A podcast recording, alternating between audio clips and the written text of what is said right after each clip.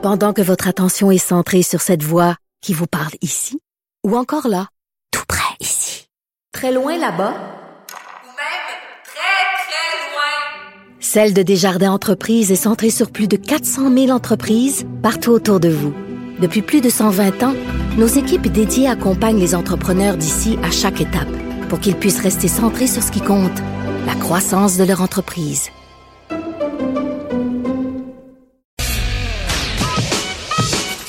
Mario Dumont. Il s'intéresse aux vraies préoccupations des Québécois. La santé, la politique, l'économie. Le retour de Mario Dumont. La politique, autrement dit.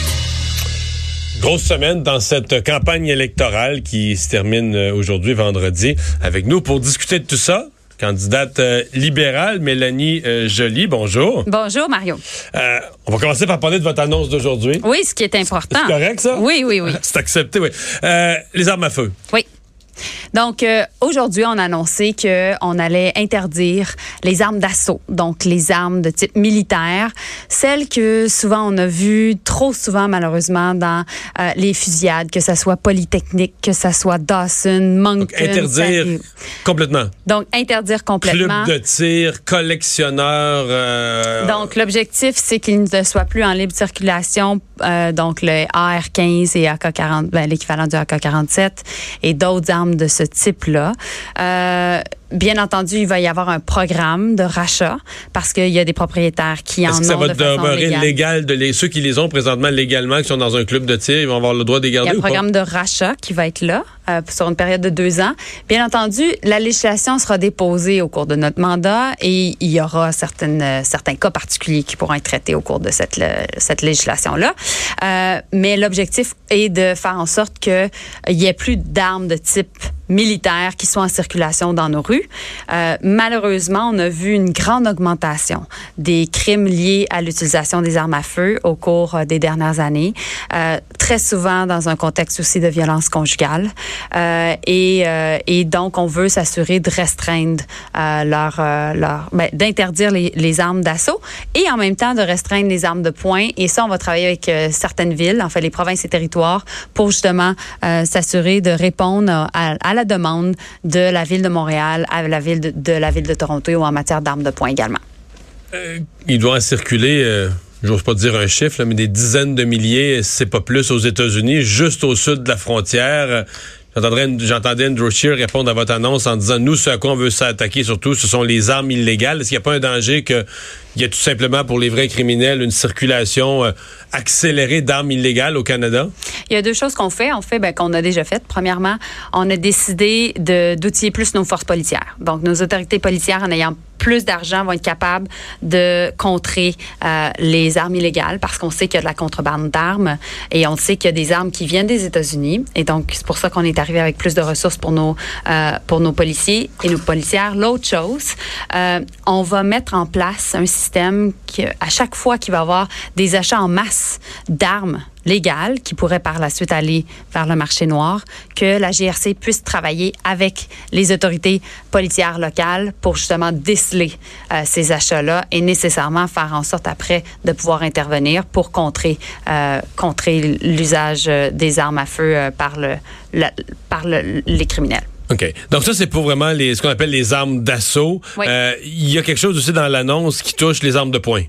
Oui, c'est ça. C'est ça. Donc, j'en parlais sur la question des municipalités. S'assurer que euh, on puisse travailler avec les provinces et les territoires pour que, par la suite, nos municipalités, qui sont vraiment de juridiction provinciale et territoriale, puissent avoir la capacité de réglementer. de réglementer ça. Et c'est Euh, ça, c'est ça l'objectif parce que euh, on sait qu'il y a des réalités régionales différentes. On sait que la réalité à Montréal, elle est différente du Saguenay-Lac-Saint-Jean, euh, du Grand Nord. On sait que les gens, euh, on, on veut respecter le droit des chasseurs d'avoir accès à des armes de façon légale pour chasser, euh, pour des activités sportives, mais en même temps, on veut pas justement que nos enfants puissent être euh, en danger dans nos rues à Montréal ou dans, dans nos banlieues euh, parce qu'il y a euh, des phénomènes de gangs de rue. Qu'est-ce que vous faites des constats? par exemple, en, fin de semaine passée, dans le journal, on, faisais le tour du dossier d'Alexandre Bissonnette, l'auteur de la, de la tuerie à la mosquée de Québec, en regardant la, la facilité avec laquelle il a juste il a juste menti à des gens alors qu'il y avait des problèmes de santé mentale importants, des problèmes de, détresse, d'instabilité, etc., qui auraient été amplement suffisants pour l'empêcher d'avoir accès à ce genre d'armes-là. Euh, mais il faisait juste mentir aux gens. Est-ce qu'il n'y a pas là aussi euh, quelque chose à regarder? Là? On met des mécanismes sur papier, mais dans les faits, on s'aperçoit que c'est assez facile de les contourner en disant juste verbalement, en donnant juste une fausse réponse. Là. Mais ce qu'on a fait, en fait, c'est que dans notre dernière loi qui vient tout juste de passer au Sénat au mois de juin, euh, on a fait en sorte d'augmenter la vérification des antécédents des personnes qui veulent acheter des armes. Et ça, c'est suite notamment au fait qu'il y a eu euh, des personnes comme Alexandre euh, Bissonnette et, et d'autres qui se sont procurés euh, des armes et la vérification d'antécédents n'avait pas été faite. Donc, euh, c'est pour ça qu'on est allé de l'avant sur aussi des restrictions sur l'entreposage d'armes, vraiment pour être en mesure de mieux entreposer les armes, que ce soit pas facile pour certaines personnes de se les procurer. Euh, et donc, on essaie de trouver un équilibre tout en faisant en sorte que on passe à l'acte parce que on veut pas se retrouver encore avec une autre fusillade où essentiellement il y a des armes d'assaut qui ont été utilisées puis qu'il y a des victimes qui sont blessées ou qui en meurent. Dans les années 90, vous, c'était quoi vos déguisements pour l'Halloween? Est-ce qu'on- Ah, est-ce qu'on les, a- est-ce qu'on les a repassés un par un? me poser cette question. Euh, donc, c'est quoi ta question? Non, non, mais Répète-moi ta non. question. on, va se la poser parce que je suis convaincu que tous les journalistes vérifient ça. Non, mais euh, qu'est-ce que, est-ce que, est-ce que vous êtes déçus? Parce que j'ai vu tellement de vos collègues euh, libéraux dire euh, surpris et ou déçus de voir ces photos de Justin Trudeau. Vous, avez- avez-vous été déçus de votre chef? Ouais, j'ai été surprise, puis j'ai été déçue aussi. Ah oui?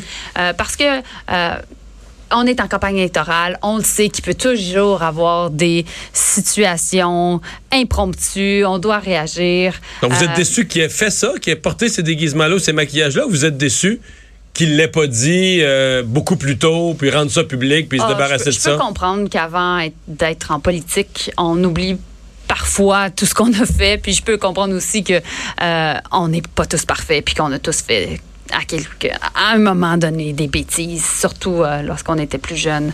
Euh, mais je pense qu'il a bien réagi. Puis euh, il a parlé à son caucus, il nous a parlé rapidement hier matin, tous les députés, tous les candidats.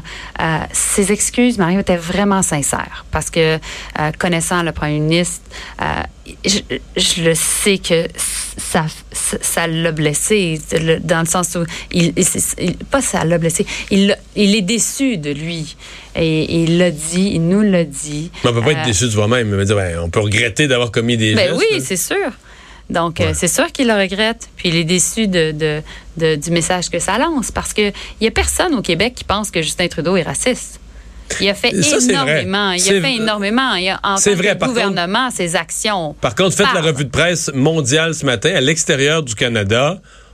Beaucoup pensent qu'il est hypocrite. C'est-à-dire qu'il y a un côté, là, ben, ce qu'on dit l'arroseur arrosé, celui qui donnait des leçons, celui qui se posait en modèle en une matière. Ben là, finalement, il est comme les autres, puis quasiment pire que les autres. Il en mange toute une. Son image internationale en mange toute une depuis 48 heures. Ben, je pense qu'il été en mesure de s'excuser rapidement.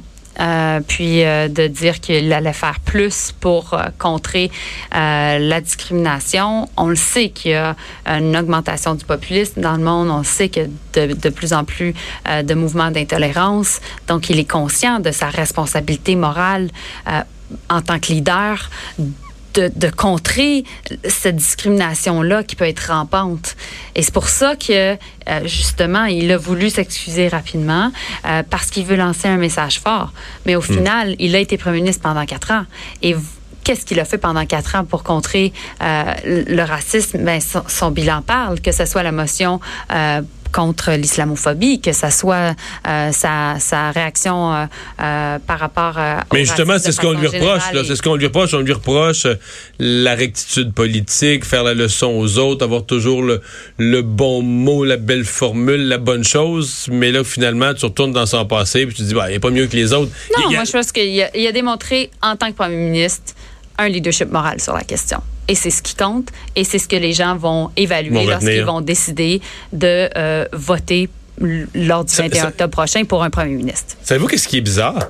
C'est qu'au Québec, on a l'impression que les gens trouvent pas ça si grave que le, le pardon semble relativement facile. Peut-être pas pour tout le monde, mais pour une bonne majorité de la population, le, par- le pardon semble facile. En fait, moi, je regarde les réactions des candidats libéraux. puis J'ai l'impression que les candidats libéraux sont plus déçus, déçus de leur chef que les simples citoyens. Même des gens qui votent pas libéral me disent, ben, on s'en fout de ça. là. S'il était jeune, c'est pas grave, c'est pas une vraie affaire, puis tout ça. Euh, j'ai l'impression que les candidats libéraux sont plus déçus que la population en général. Là. Et Non, moi, je pense que s'auto-flagellent. les, et candidats libéraux euh, veulent s'assurer qu'on on, on est euh, dans solidarité avec le premier ministre, puis en même temps euh, que euh, on dénonce toute forme de discrimination. Hmm. C'est ce que je, ce que ce que je- pour nous, c'est un thème qui est important parce que ce qu'on doit faire, c'est de réunir les gens malgré les différences plutôt que les diviser. C'est un thème qui est qui est au cœur de tout ce qu'on fait. Euh, et c'est pour ça que euh, je pense que mes collègues et moi, ben, on a exprimé notre point de vue là-dessus. Mais je pense aussi que les gens veulent entendre de façon générale ce qu'on veut faire pour eux. C'est pour ça que je vous parle d'interdiction euh, d'armes d'assaut. C'est pour ça aussi qu'on est arrivé quand même cette semaine une grosse plateforme pour les aînés, 25% d'augmentation pour les, les, les rentes de personnes qui survivent. Euh, donc de, Le de- veuf ou la veuve. Le veuf ou la veuve. Donc, c'est quand même 2000 dollars de plus par année. 10% d'augmentation aussi euh, pour la pension de vieillesse pour ceux et celles qui ont 75 ans et plus. On est arrivé aussi avec euh, une bonification de l'allocation canadienne pour enfants de 1000 dollars de plus pour les enfants, les parents qui ont un enfant juste de 0 à 1 an, ou encore le fait que les congés de parentaux, donc de maternité, de paternité, soient libres d'impôts. Donc, des, des mesures importantes. Dernière question. Oui. Est-ce que vous avez l'impression que Justin Trudeau va être euh, affaibli, affecté là, par, par les événements, que son, son énergie de campagne va être différente à cause du coup qu'il vient de recevoir? Justin Trudeau est un excellent campaigner. Et il est habitué à, à faire face à de l'adversité. Et puis, ben, je suis convaincue qu'il comprend l'impact du vote le 21 octobre prochain. Et qu'est-ce qu'il faut faire pour euh, continuer d'avancer, diriger le pays de façon positive, réunir les gens, répondre à leurs besoins, augmenter la sécurité dans nos rues. Euh, et, et- et je pense que dans ces circonstances-là, les gens sont, sont conscients euh, du- de l'ampleur des élections. Mélanie Joly, merci. Ça m'a fait plaisir. Bonne Merci. fin de campagne. Merci. On va à la pause. Le retour de Mario Dumont.